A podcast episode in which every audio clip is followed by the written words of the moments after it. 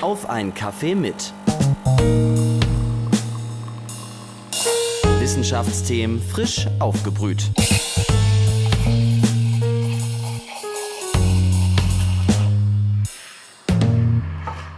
Hallo und willkommen zu einer neuen Folge auf einen Kaffee mit, dem Wissenschaftspodcast der Uni Leipzig. Schön, dass ihr wieder eingeschaltet habt. Mein Name ist Inja Unkert und ich selbst studiere auch im Bachelor an der Uni Leipzig und ich unterhalte mich mit Dozentinnen und Dozenten verschiedenster Fachrichtungen unserer Uni über ihre Forschung und Lehre. Egal ob Natur- oder Geisteswissenschaft, hier werden Wissenschaftsthemen sozusagen frisch aufgebrüht. Die heutige Folge dreht sich um die Rechtswissenschaft. Da hatte Elisabeth ja schon in einer anderen Folge die Strafrechtlerin Elisa Hofen zu Gast. Heute geht's in einen anderen Bereich der Rechtswissenschaft. Mein heutiger Gesprächspartner ist nämlich Umweltjurist Wolfgang Köck.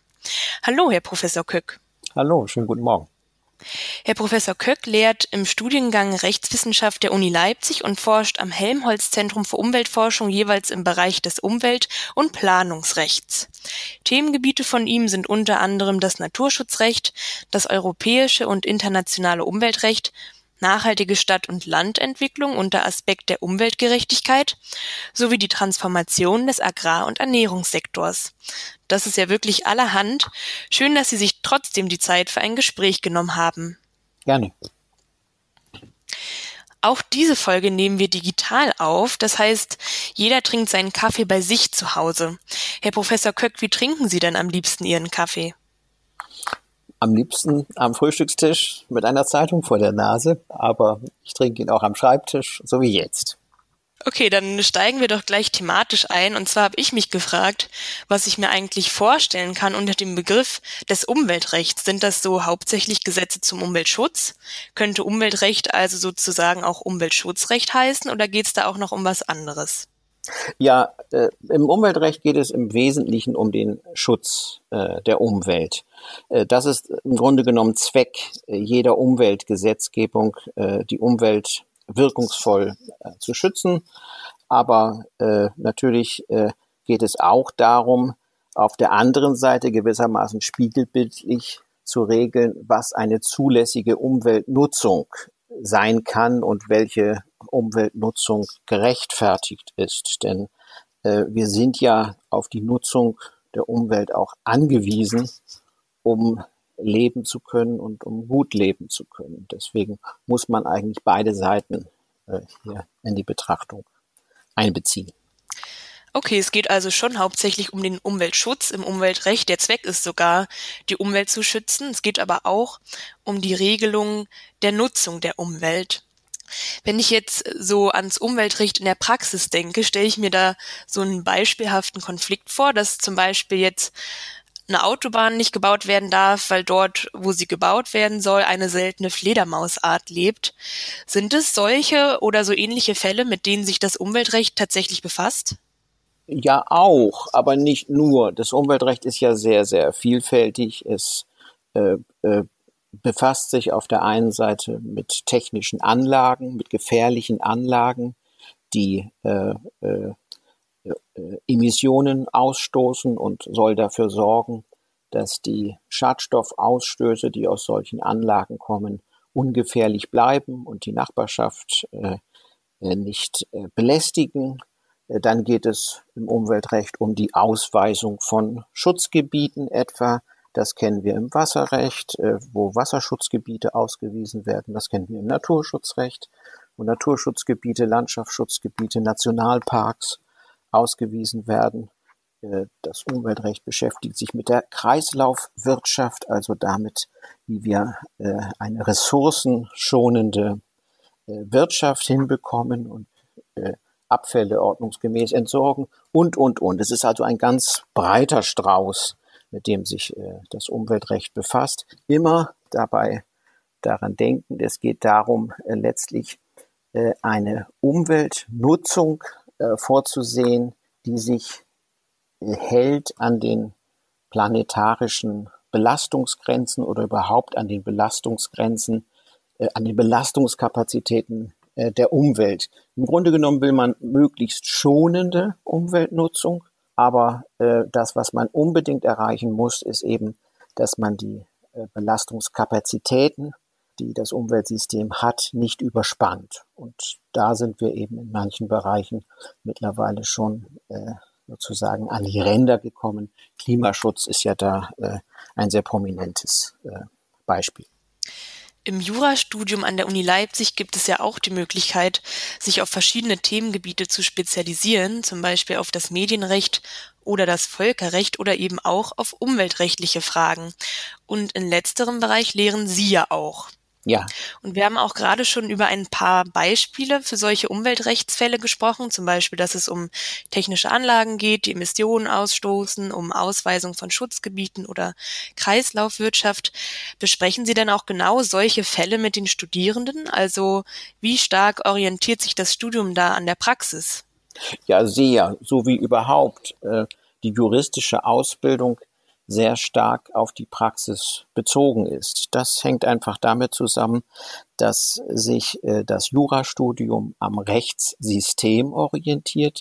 Das Rechtssystem ist stark geprägt durch die Justiz und deswegen sind beispielsweise gerichtliche Entscheidungen neben den Gesetzen unser tägliches Material. Und wenn wir mit den Studierenden äh, Umweltrechtsentwicklung besprechen, dann tun wir das anhand jüngerer Entscheidungen, beispielsweise des Bundesverwaltungsgerichts, das ja auch in Leipzig äh, beheimatet ist. Und auf diese Weise stellen wir sicher, dass die juristische Ausbildung immer einen starken Praxisbezug hat. Nicht nur im Umweltrecht, sondern das gilt für das Strafrecht genauso wie für das äh, Zivilrecht. Das Jurastudium ist also sehr nah am realen Rechtssystem dran und so auch die Fälle, die Sie im Studium besprechen, die sind auch an realen vergangenen Fällen angelehnt, haben Sie gesagt. Und der Lehrstuhl, den Sie an der Juristenfakultät der Uni Leipzig innehaben, heißt ja Umwelt- und Planungsrecht. Über Umweltrecht haben wir jetzt schon geredet. Beim Umweltschutz geht es ja auch oft darum, langfristige und nachhaltige Lösungen zu finden. Ist das sozusagen der planungsrechtliche Aspekt daran? Ja, auch, obwohl das Planungsrecht ja nicht nur äh, sich bezieht auf, auf Umweltplanung. Das wäre natürlich auch ein Aspekt und das Umweltrecht hat auch viele planerische Instrumente und kennt viele planerische Instrumente. Denken Sie nur an das Recht der Luftreinhaltung und an die Luftreinhalteplanung. Also daran kann man schon erkennen, dass Planungsinstrumente gerade auch im Umweltrecht eine Rolle spielen. Das Planungsrecht insgesamt geht aber doch deutlich weiter und es hat seinen Schwerpunkt bei uns in der universitären Ausbildung äh, insbesondere im Recht der räumlichen Planung. Und das Recht der räumlichen Planung, das ist äh, die Stadtplanung oder äh, der Fachbegriff ist dann die Bauleitplanung, also eine örtliche, räumliche Planung über die Nutzung der Flächen in einer Stadt oder auch die überörtliche räumliche Planung, die wir Raumplanung oder Raumordnung nennen. Und ein dritter Bereich des Planungsrechts, mit dem wir uns stark beschäftigen, ist die sogenannte Infrastrukturplanung. Und da geht es um das, was Sie in Ihrer Eingangsfrage mal äh, schon mal äh, nachgefragt haben, nämlich um Straßenbau, um Schienenwegebau, um den Bau von äh, äh Wasserstraßen oder beziehungsweise von Kanälen oder auch dem Flughafenbau. All das sind Infrastruktur, äh, äh, Infrastrukturen, die einem besonderen äh, Planungsregime unterliegen. Und daran kann man auch schon erkennen, dass Stadtplanung, Raumplanung, Infrastrukturplanung, das hat vielfältige Umweltaspekte, die es dabei äh, zu beachten äh, gilt. Und vorhin haben Sie äh, beim Straßenbau nachgefragt, die Fledermaus, die gewissermaßen äh, sich äh, in einem Revier aufhält, das jetzt von einer Straße durchschnitten werden soll. Wie geht das Recht damit um? Und da äh, muss natürlich dann beim Straßenbau genau dieser Gesichtspunkt auch mit berücksichtigt werden. Und im Grunde genommen ist das Artenschutzrecht äh, sehr streng, aber es kennt auch Ausnahmen. Und gerade wenn es um solche Straßenbauprojekte geht, die man nicht äh, ja nicht ohne weiteres im Raum verschieben kann, dann kann es auch sein, dass äh, äh, sozusagen das öffentliche Interesse an der Straße als höher bewertet wird als das öffentliche Interesse am Artenschutz. Aber das sind dann Feinheiten. Äh, zunächst einmal muss der Artenschutz äh, äh, zwingend berücksichtigt werden, wenn solche Infrastrukturplanungen äh, stattfinden. Das Planungsrecht bezieht sich also nicht nur auf das Umweltrecht, aber im Umweltrecht lässt sich viel Planungsrecht finden, so habe ich das jetzt verstanden. Und, ja. und beim Planungsrecht geht es sozusagen um räumliche Planung, aber auch um zeitliche Planung. Kann man das so sagen?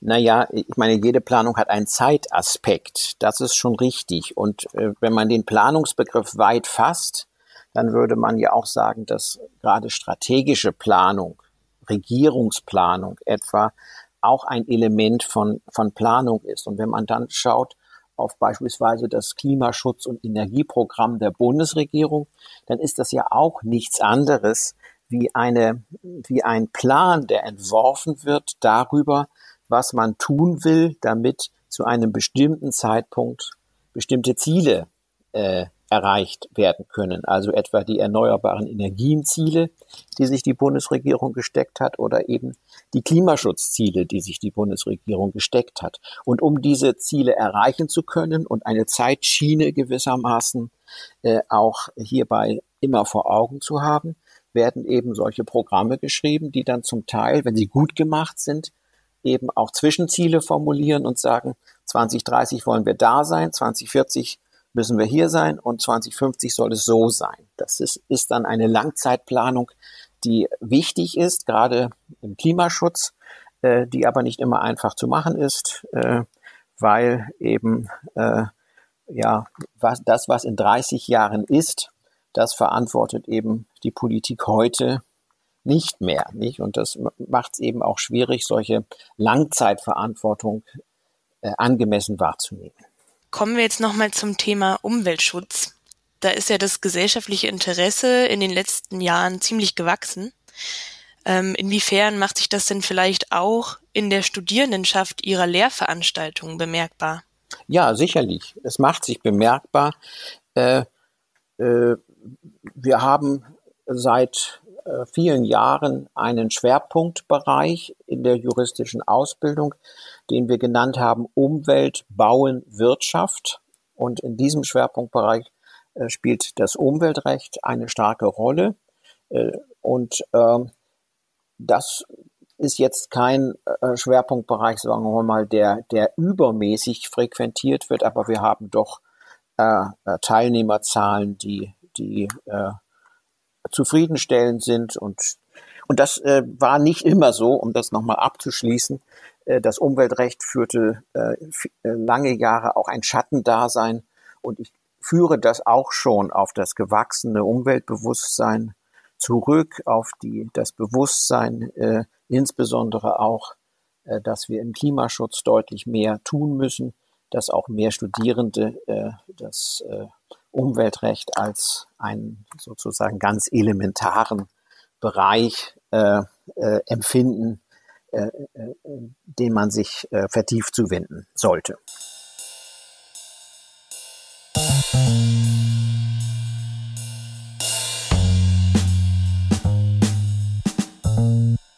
Sie lehren ja nicht nur, sondern forschen auch am Helmholtz-Zentrum für Umweltforschung, kurz UFZ. Das kommt jetzt den Hörerinnen und Hörer vielleicht schon bekannt vor aus der Folge mit Umweltökonom Paul Lehmann. Daher wissen wir nämlich auch schon, dass dieses Zentrum erforscht, wie der Mensch möglichst nachhaltig im Einklang mit der Umwelt leben kann. Und in diesem Zentrum für Umweltforschung, also UFZ, leiten Sie das Department Umwelt- und Planungsrecht. Das heißt, sie stecken ja sowohl in der Forschung als auch in der Lehre ziemlich tief in der Materie. Nehmen Sie denn auch das ein oder andere spannende Forschungsthema mit in die Vorlesung?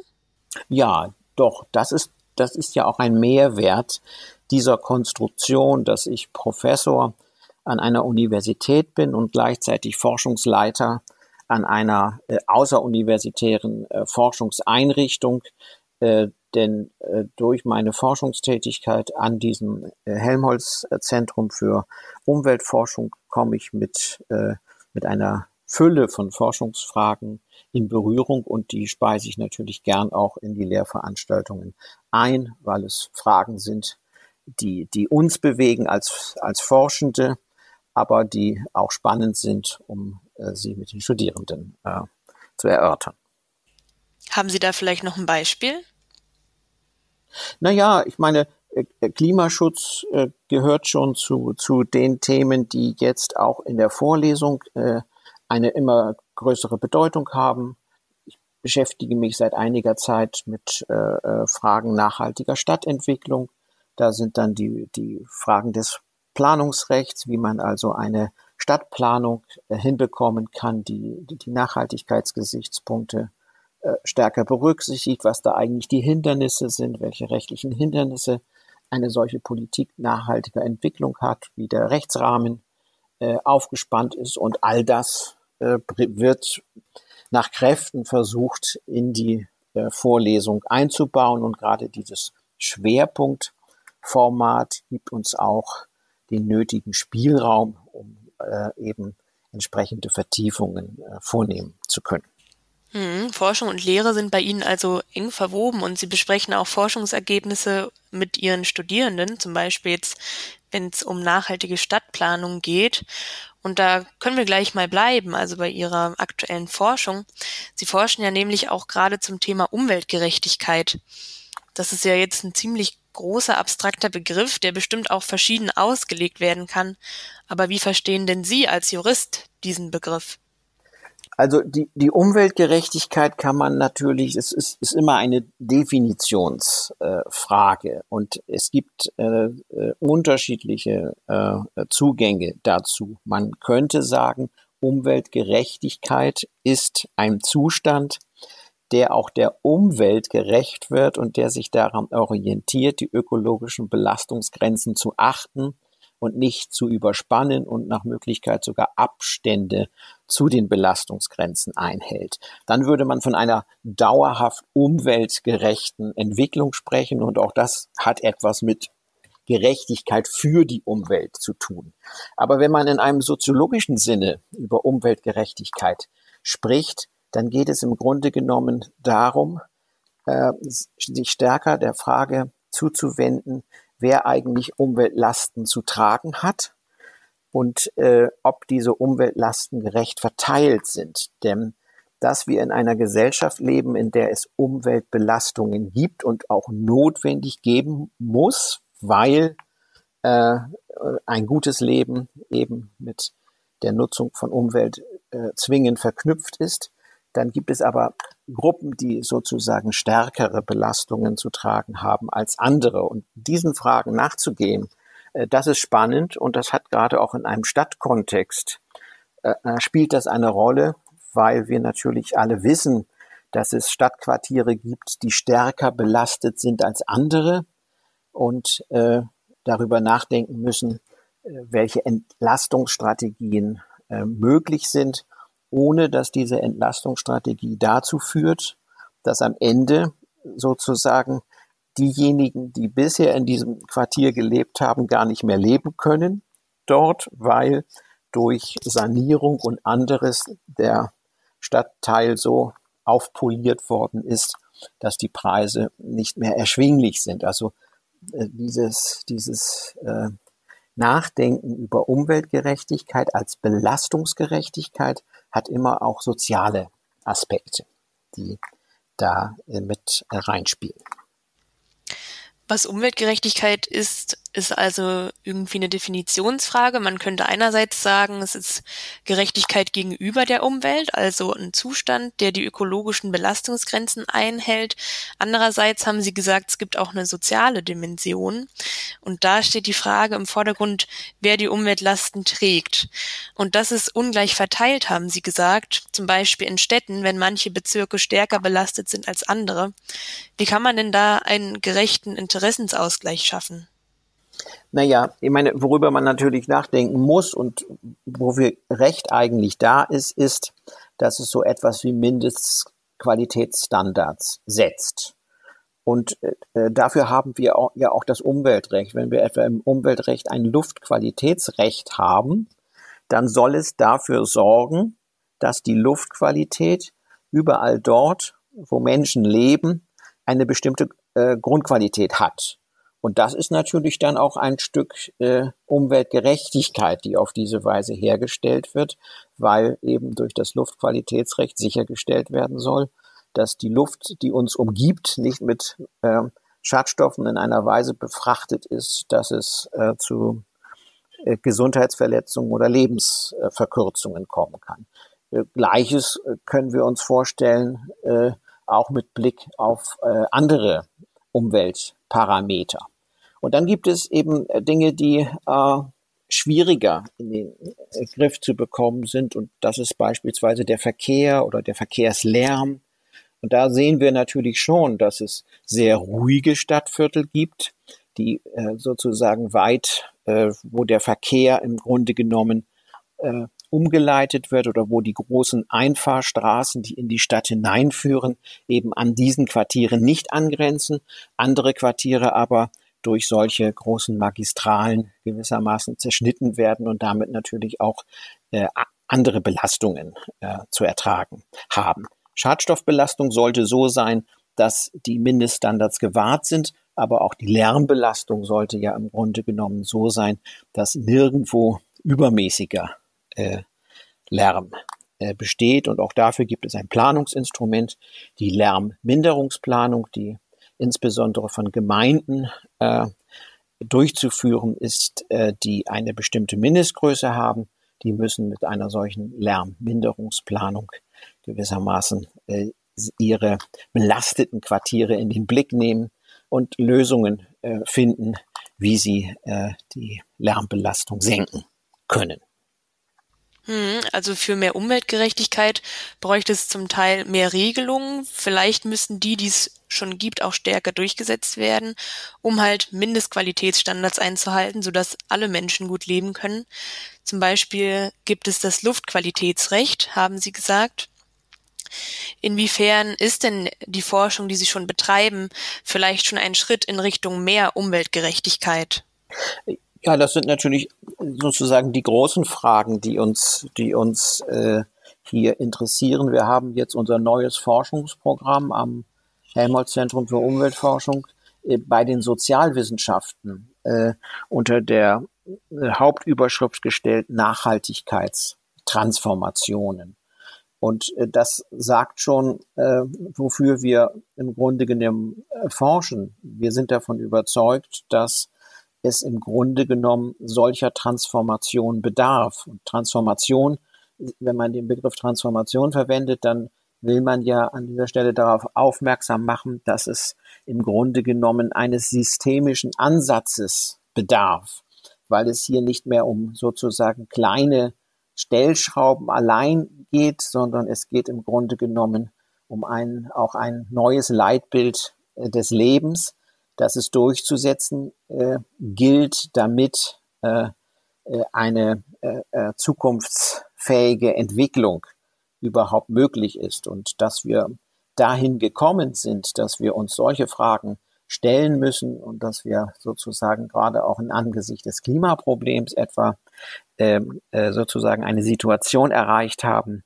die äh, sich nur noch mit, mit einem solchen Transformations äh, Modell lösen lässt, zeigt schon, dass äh, wir trotz aller Fortschritte äh, des Umweltschutzes im Kleinen, im Großen nach wie vor äh, sozusagen, äh, sozusagen ähm, äh, schwierigste Herausforderungen äh, zu meistern haben.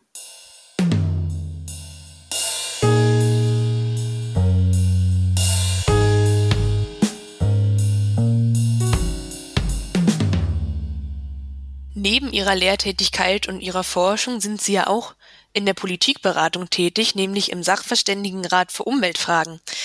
Der berät die Bundesregierung schon seit 1972 und für den sind Sie jetzt auch auf vier Jahre berufen worden. Da kommen ja Personen verschiedener Fachbereiche an einem Tisch zusammen und Sie sprechen für das Umweltrecht.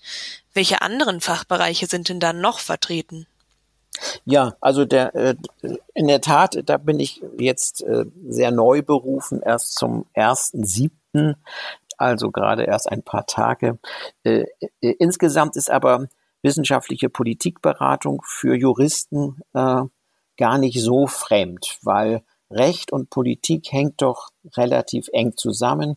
Recht ist immer ein ganz fundamentales Steuerungsinstrument der Politik gewesen. Und äh, Politik muss sich immer fragen, wenn sie gestalten will, ob die Gestaltungswege, die sie sich überlegt haben, auch mit dem Rechtssystem in Einklang zu bringen sind. Und insofern sind Juristen vielfach äh, angefragt, äh, wenn es um Reformen geht, um Rechtsgestaltung geht, um Politikgestaltung und deren rechtliche Ausformung. Äh, also da sind Juristen, glaube ich, relativ nah dran äh, an der Politik. Aber jetzt noch mal äh, zu Ihrer Frage. Äh, der Rat, der jetzt äh, neu sich konstituiert hat, hat sowohl Naturwissenschaftler wie auch Ingenieurssachverstand, wie auch beispielsweise die, die Gesundheitswissenschaften und die Geografie, die Nachhaltigkeits- und Klimaforschung, Ökonomie, Politik und Recht. Das ist, glaube ich, eine ganz gute Mischung und äh, äh, ich bin da überzeugt davon, dass jedenfalls dieses Wissensportfolio, das ein solcher Rat äh, äh, hat, äh, äh, äh gut ist, um eben auch die Politik angemessen beraten zu können. Jetzt wissen wir schon, wer in diesem Rat sitzt. Was ist denn genau die Aufgabe des Rates oder woran arbeiten Sie da gerade? Äh, das kann ich noch gar nicht so genau sagen. Also was die Aufgabe ist, ist klar. Sie soll die Bundesregierung beraten äh, in ihrer Umweltpolitik. Und berufen äh, worden ist der Rat vom Bundesumweltministerium, also in diesem Fall von der Bundesumweltministerin, allerdings nach Konsultierung des Bundeskabinetts. Insofern ist es auch eine Entscheidung, die letztlich eine Kabinettsentscheidung ist. Aber sozusagen wir beraten die Regierung als Ganzes und wir beraten nicht nur äh, das Fachministerium. Äh, und die Arbeit des Rates ist, äh, ich kann das jetzt nur im Abstrakten sagen, besteht darin, äh, regelmäßig periodisch sogenannte Umweltgutachten zu erarbeiten zu wichtigen Problemfeldern des Umweltschutzes. Darüber hinaus aber äh, macht der Rat auch Sondergutachten zu einzelnen Aspekten äh, der Umweltpolitik, die er sich selber sozusagen aussucht. Der Rat kann da eben auch eigene Akzente setzen und sagen, wir wollen jetzt unbedingt dieses Thema nach vorne bringen. Und äh, zu aktuellen Politikentwicklungen können, äh, kann der Rat auch Stellungnahmen ausarbeiten und damit eben auch ad hoc und schnell auf Entwicklungen äh, reagieren. Was der neue Rat sich auf die Agenda äh, schreibt, kann ich noch gar nicht sagen weil wir ja erst seit ein paar Tagen überhaupt äh, gewissermaßen im Amt sind. Und da findet jetzt die erste ordentliche Sitzung des neuen Rats äh, Ende August äh, statt, also gewissermaßen nach der Sommerpause. Und dann werden wir sicherlich auch uns eine Agenda geben. Und äh, ja, jedes Ratsmitglied hat wahrscheinlich auch schon eine kleine Agenda für sich selbst im Kopf. Also was ihn oder was sie treibt, äh, in diesem Rat mitzuarbeiten. Sie haben gesagt, es geht im Prinzip darum, Einfluss auf die Bundesregierung zu nehmen. Wie groß schätzen Sie denn den Einfluss des Rates auf die Bundesregierung ein? Ja, hm, ist schwer einzuschätzen. Also, ich meine, es ist ja gut, dass die Bundesregierung und auch Ministerien sich sachverständig beraten lassen. Ich finde, das ist auch gerade mit Blick auf die Umweltpolitik unerlässlich.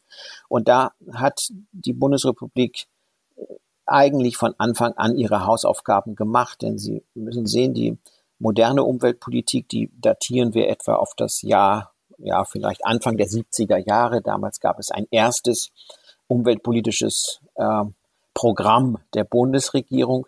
Und aus dieser Zeit stammt schon die Etablierung des Sachverständigenrats für Umweltfragen, 1972, ich glaube, Sie haben die Zahl auch erwähnt. Und aus dieser Zeit stammt auch schon die Einrichtung einer in Anführungszeichen sachverständigen Behörde, nämlich des Umweltbundesamtes. Und beides zeigt, dass äh, wenn man Umweltpolitik betreiben will, vor allen Dingen äh, erst einmal Faktenklärung benötigt über den Zustand äh, der Umwelt, äh, und äh, darüber, wie die Trends äh, der Umweltnutzung äh, sich entwickeln werden. und mit welchen Maßnahmen und Instrumenten man möglicherweise gegenzusteuern hat, um äh, den Entwicklungspfad in verträgliche äh, Bahnen locken zu können, äh, äh, führen zu können. All das braucht sachverständige Unterstützung. Nun ist allerdings Politik ein etwas anderes als die Umsetzung äh, wissenschaftlicher Erkenntnisse. Das äh, haben wir ja auch jetzt gerade in den Corona-Zeiten erlebt, dass äh, es unerlässlich war und gut äh, für das Land, dass es eine enge Interaktion gab zwischen Wissenschaft und Politik. Letztendlich muss aber ja die Politik äh, verantworten, was sie entscheidet. Sie kann ja nicht nur verweisen auf Berater, denn verantwortlich ist die Politik für die Entscheidung. Und äh, diese Verantwortung kann hier auch nicht genommen werden. Und insofern hat Politik immer sehr viel mehr noch mit zu berücksichtigen als beispielsweise nur die Umweltfrage, die der Rat in das Zentrum seiner Beratungstätigkeit äh, steckt. Der Einfluss ist also vielleicht wirklich schwer einzuschätzen, wie Sie schon gesagt haben, weil die Umsetzung letzten Endes an der Politik hängt. Aber trotzdem ist es gut, dass es diesen Rat überhaupt gibt, sagen Sie. Denn für gute Umweltpolitik braucht es Fakten und die kann der Sachverständigenrat liefern. Kommen wir jetzt nochmal generell auf den Einfluss von Gesetzen oder vom Recht auf den Umweltschutz zu sprechen. Sich umweltverträglich zu verhalten scheint ja gerade noch oder zumindest habe ich den Eindruck, weitestgehend eine moralische Frage zu sein, die jede Person individuell für sich entscheidet. Und deshalb fordern ja auch viele gerade mehr Regelungen, die umweltverträgliches Verhalten erleichtern sollen. Umweltökonom Paul Lehmann hat im Podcast zum Beispiel gesagt, dafür braucht es unter anderem wirtschaftliche Anreize. Wie schätzen Sie denn die Wichtigkeit von Gesetzen und von Umweltrechten ein? Braucht es mehr davon oder würde uns das vielleicht auch zu sehr einschränken? Naja, äh, auf Gesetze können wir nicht verzichten. Wir, müssen schon regeln, äh, was man darf gegenüber der Umwelt und was man nicht darf gegenüber der Umwelt. Das heißt aber nicht, dass man gewissermaßen das Verhalten eines jeden Bürgers in jeder Lebenslage äh, durchregulieren muss. Damit wäre natürlich auch Recht überfordert vor allen Dingen könnte ein solches Recht auch gar nicht mehr äh, kontrolliert werden. Insofern braucht es äh, nicht nur für das Recht, sondern auch für eine kluge Politik äh, eines guten Mix. Und ein solcher Mix, der besteht eben einmal aus, aus Grundverpflichtungen, äh, die jeder hat und die man auch gewissermaßen, die, ein, die durch eine Behörde einzufordern sind. Und es gibt darüber hinaus sozusagen Anreizpolitiken, die eben das Verhalten in die gewünschte Richtung äh, lenken sollen. Und äh, da hilft schon, wenn man beispielsweise auch über äh, Abgaben, Steuern und ähnliches äh, bestimmtes Verhalten, das als umweltschädlich erkannt ist, äh, verteuert, um auf diese Weise eben äh, zu Verhaltensänderungen zu kommen, wenn ein Verbot äh, dieses Verhaltens noch unangemessen wäre, weil es sozusagen dann dazu führen würde, dass ein Verhalten insgesamt äh, äh, stark eingeschränkt wird. Also da braucht es immer beides, Anreizpolitik und auch äh, ordnungsrechtliche äh, Grundlegung. Damit sind wir auch wieder am Ende unserer Folge angekommen. Und ich denke, wir haben auch schon echt einige spannende Sachen besprochen. Zum Beispiel, dass sich mehr Studierende für den Schwerpunkt Umweltrecht entscheiden als noch vor ein paar Jahren. Dass der Begriff der Umweltgerechtigkeit uns helfen kann, für mehr Menschen gutes Leben zu ermöglichen. Und dass die Politik und das Recht eng verknüpft sind und es gar nicht so unüblich für Juristinnen und Juristen ist, in der Politikberatung aktiv zu sein. Danke, Herr Professor Köck, für das interessante Gespräch und danke auch für Ihre Zeit. Gerne. So, ja, danke auch fürs Zuhören, liebe Hörerinnen und Hörer. In dieser Episode habe ich auch auf eine andere Folge verwiesen. Das habt ihr bestimmt auch gemerkt. Und wenn ihr diese und andere Folgen noch nicht gehört habt, könnt ihr das auch jederzeit noch tun. Und um auch keine neuen Folgen zu verpassen, könnt ihr auch den Podcast zum Beispiel bei Spotify abonnieren. Jeden letzten Freitag im Monat kommt da eine neue Folge raus. Bis dahin, tschüss!